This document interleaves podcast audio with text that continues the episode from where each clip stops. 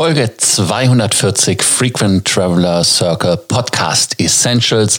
In der heutigen Ausgabe geht es um die Scandinavian Airlines, die ihren ersten A350 von Airbus in Empfang genommen hat.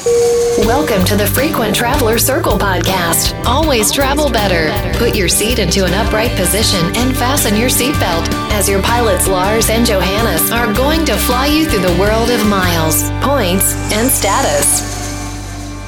Der erste A350 von Airbus wurde von der SAS in Empfang genommen. Das Flugzeug hört auf den Namen Inge Gegert. Inge Gegert Viking. Viking sind alle Flugzeuge von der Scandinavian Airlines und für die Flugenthusiasten und Flugzeugenthusiasten die Kennung des Flugzeugs ist Sierra Echo, Romeo Sierra Alpha. Sierra Echo ist, wie ihr wisst, Schweden. Romeo Sierra Alpha ist die Kennung, die drei Buchstaben. Warum nur drei? In Deutschland sind es doch vier. Ja, ganz einfach deshalb. Einmal, weil das RSA eine kurze Geschichte ist, denn in Schweden gibt es ja gar nicht so viele Flugzeuge.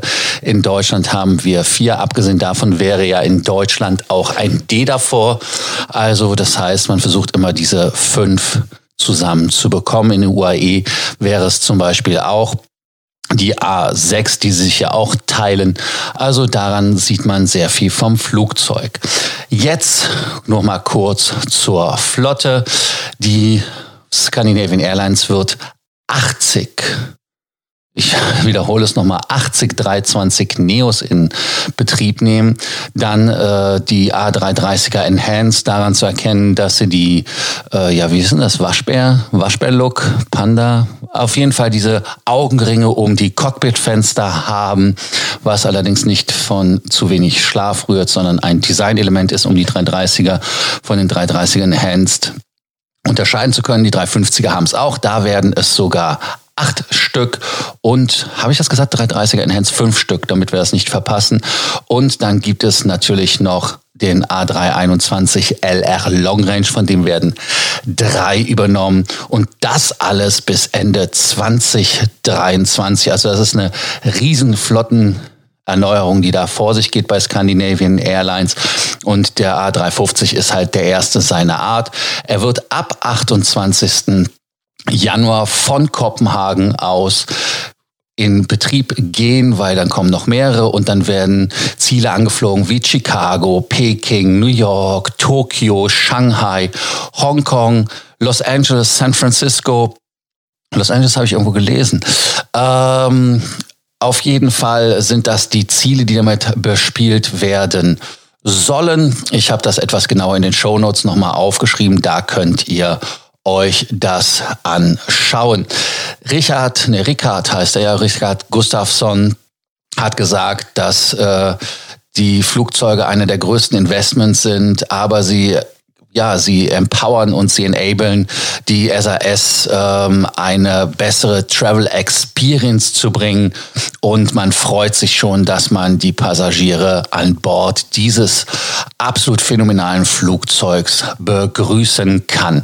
Was natürlich absolut für die äußeren Werte spricht, erstmal, ich gehe auf die inneren Werte auch gleich gerne ein, ist natürlich ganz klar dass man den Carbon Footprint, also die CO2-Ausstoße bis zu 30 Prozent reduziert, dass man 40 Prozent weniger Lärm macht beim Landen und beim Abfliegen.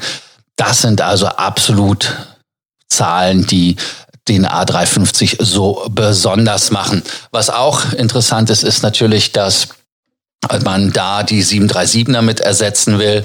Das heißt also, dass man da eine, ja, eine Abkehr der normalen Business, ähm, ja, des normalen Business mit Boeing, ja, ein bisschen reduzieren will und da sich auf Airbus fokussiert. Jetzt lasst uns doch einfach mal kurz schauen, warum ich so von dem Flugzeug schwärme. Ich bin mit dem 350er schon öfter geflogen mit verschiedensten Fluggesellschaften. Finnair hat ihn zum Beispiel. Dann aus in Katar gibt es den. Lufthansa hat ihn doch auch. Und insofern ein super Flugzeug. Jetzt gibt es die inneren Werte. Fangen wir doch einfach mal an in der Economy, der bei Scandinavian Airlines SAS Go heißt. Die SAS Go hat 228 Sitze, hat einen 11,6 Inch Screen.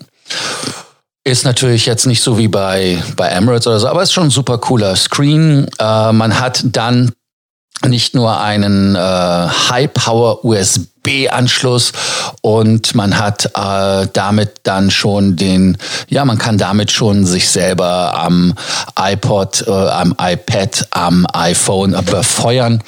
Und man muss dann schauen mit dem Essence Tray, das ist ein äh, Bifold Meal Table, also so ein äh, Duo-Tisch, den man zusammenfalten kann, der dann etwas kleiner geht, damit der Bildschirm auch interessant und groß genug bleibt und sich nicht davor klappt. Dann gibt es noch einen Halter für die Wasserflasche. Und ähm, dann hat man noch ein Feature, das nennt man Cross-Aisle Passageway. Das heißt also, dass man da halt wirklich ein etwas mehr Platzangebot hat für die Passagiere und vor allem auch die Crew, wenn sie ihren Service macht. Dann gibt es den SAS Plus. SAS Plus sind äh, 32 Sitze von einem absolut neuen Sitztypen.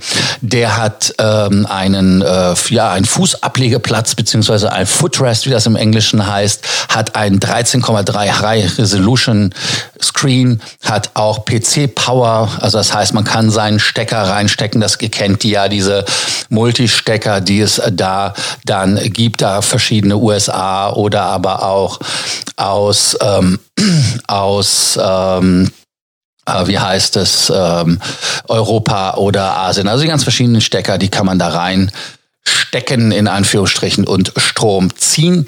Wird allerdings, und das habe ich nicht vergessen, weil es nicht äh, ähm, äh, übersehen habe, sondern ganz einfach, weil es keine gibt. Es gibt in der Economy gibt's keine Steckdosen. Ist nicht ganz so State of the Art, wenn man das ehrlich sagen möchte, aber so ist das nun mal, dass man da halt etwas ähm, ja, nennen wir es mal abgespeckte Version hat. Aber nun gut, ähm, das iPad sollte man trotzdem befeuern können. Das letzte, die letzte Generation mit dem USB-C wahrscheinlich nicht. Aber schauen wir einfach mal, wie das ist. Ansonsten USB-Stecker gibt es natürlich und dann gibt es so ein Cabin Divider, der natürlich die Kabinen trennt und äh, man kann man kann dann einen sogenannten ja, äh, Snack Shop besuchen, SAS Plus und SAS Go Passagiere, damit man die Gesundheit an Bord ja, befördert, dass man sich bewegt und da weniger Thrombose und so weiter bekommt. Ihr erinnert euch ja auch an meinen Alkohol-Podcast äh, von äh, gestern, dass man sich da gesund ernähren und bewegen soll. Und jetzt kommt's, last but not least. Es gibt keine First Class, deshalb ist die Business Class die letzte Bastion, die es vorm Cockpit gibt für Passagiere. Und die Business Class ist die ganz normale SAS Business, hat 40 Sitze und äh, man hat die 330er Sitze, die man kennt, etwas aufgepimpt. Und das sind Vantage XL Seats von Haus aus. Und Vantage ähm, SXL Seats, das sind die, meiner Meinung nach sind sie hübsch, sind bequem, Sie sind auch ähm, absolut State of the Art, sind nicht, natürlich nicht so geschlossen, wie man das kennt. Man hat jetzt auch zum Beispiel bei der Aeroflot die Sitze gesehen, die sind ähm, so wie die Q-Suites auch geschlossen, aber das ist hier nicht der Fall.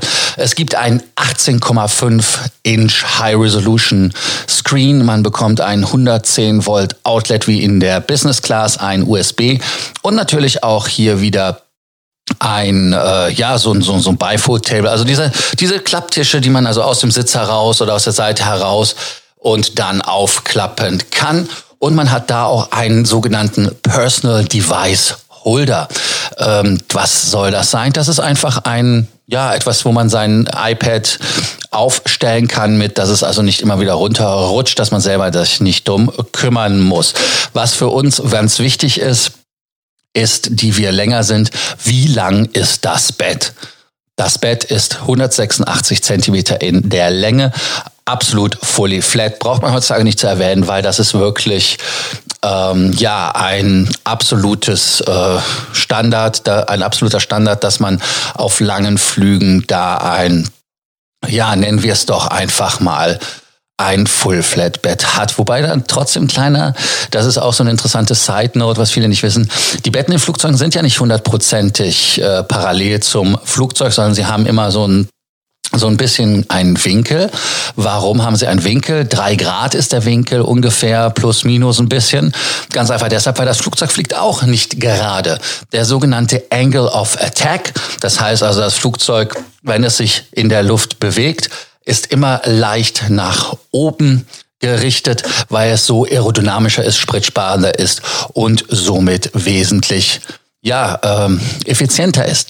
Wenn man das Bett jetzt voll, voll gerade machen würde, wäre man immer mit dem Kopf nach unten, quasi aus Krankenhäusern kennen das, das nennt man dann die Trendellenburg-Stellung wenn ich es richtig rekapituliere. Und das ist da dann nicht der Fall, weil es damit dann egalisiert wird.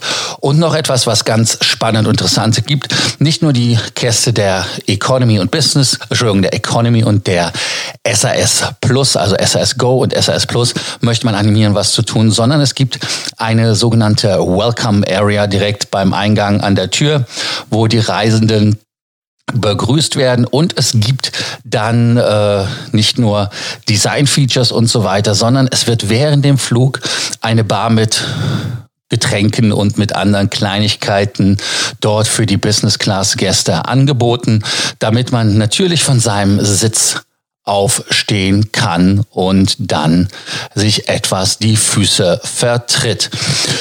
Was bleibt mir noch zu sagen zur Business Class, zur SAS Go, SAS ähm, Premium Economy, die ja bei denen ähm, SAS Plus heißt. Am Ende des Tages finde ich es super, dass man die 350er Flotte einflottet, um die 330er, die alten Flugzeuge auch zu ersetzen. Und das Flugzeug ist absolut top. Äh, die Sitze finde ich skandinavisch sensationell, wie immer, also simpel, aber hübsch. Was gibt es sonst noch zu sagen? Nichts ganz einfach. Ihr könnt die Flüge natürlich auch buchen mit Lufthansa Miles and More Meilen. Das ist problemlos möglich. Interessant ist es ganz einfach, weil es weniger Gebühren kostet. Ansonsten, wer noch Fragen, Sorgen, Ängste oder Nöte hat, kann sich gerne an uns wenden, wie er Meilen sammeln kann. Denkt an unsere Meilenberatung. Die ist kostenlos, 15 Minuten nur für euch. Und Abonnierbefehl. Die, die ihr den Podcast noch nicht abonniert habt, abonniert ihn jetzt, damit ihr keine Folge mehr verpasst. Die, die ihn abonniert haben, danke ich, dass ihr den Frequent Traveler Circle Podcast Essentials abonniert habt. Wenn ihr Fragen, Sorgen, Ängste, Nöte habt, schickt uns unsere Nachrichten, uns eure Nachrichten und wir melden uns gerne bei euch und helfen euch bei euren Reisen. Ansonsten bis zur nächsten Ausgabe vom Frequent Traveler Circle Podcast Essentials. For listening to our podcast, Frequent Traveler Circle. Always travel better and boost your miles, points, and status. Book your free consulting session now at www.ftcircle.com now.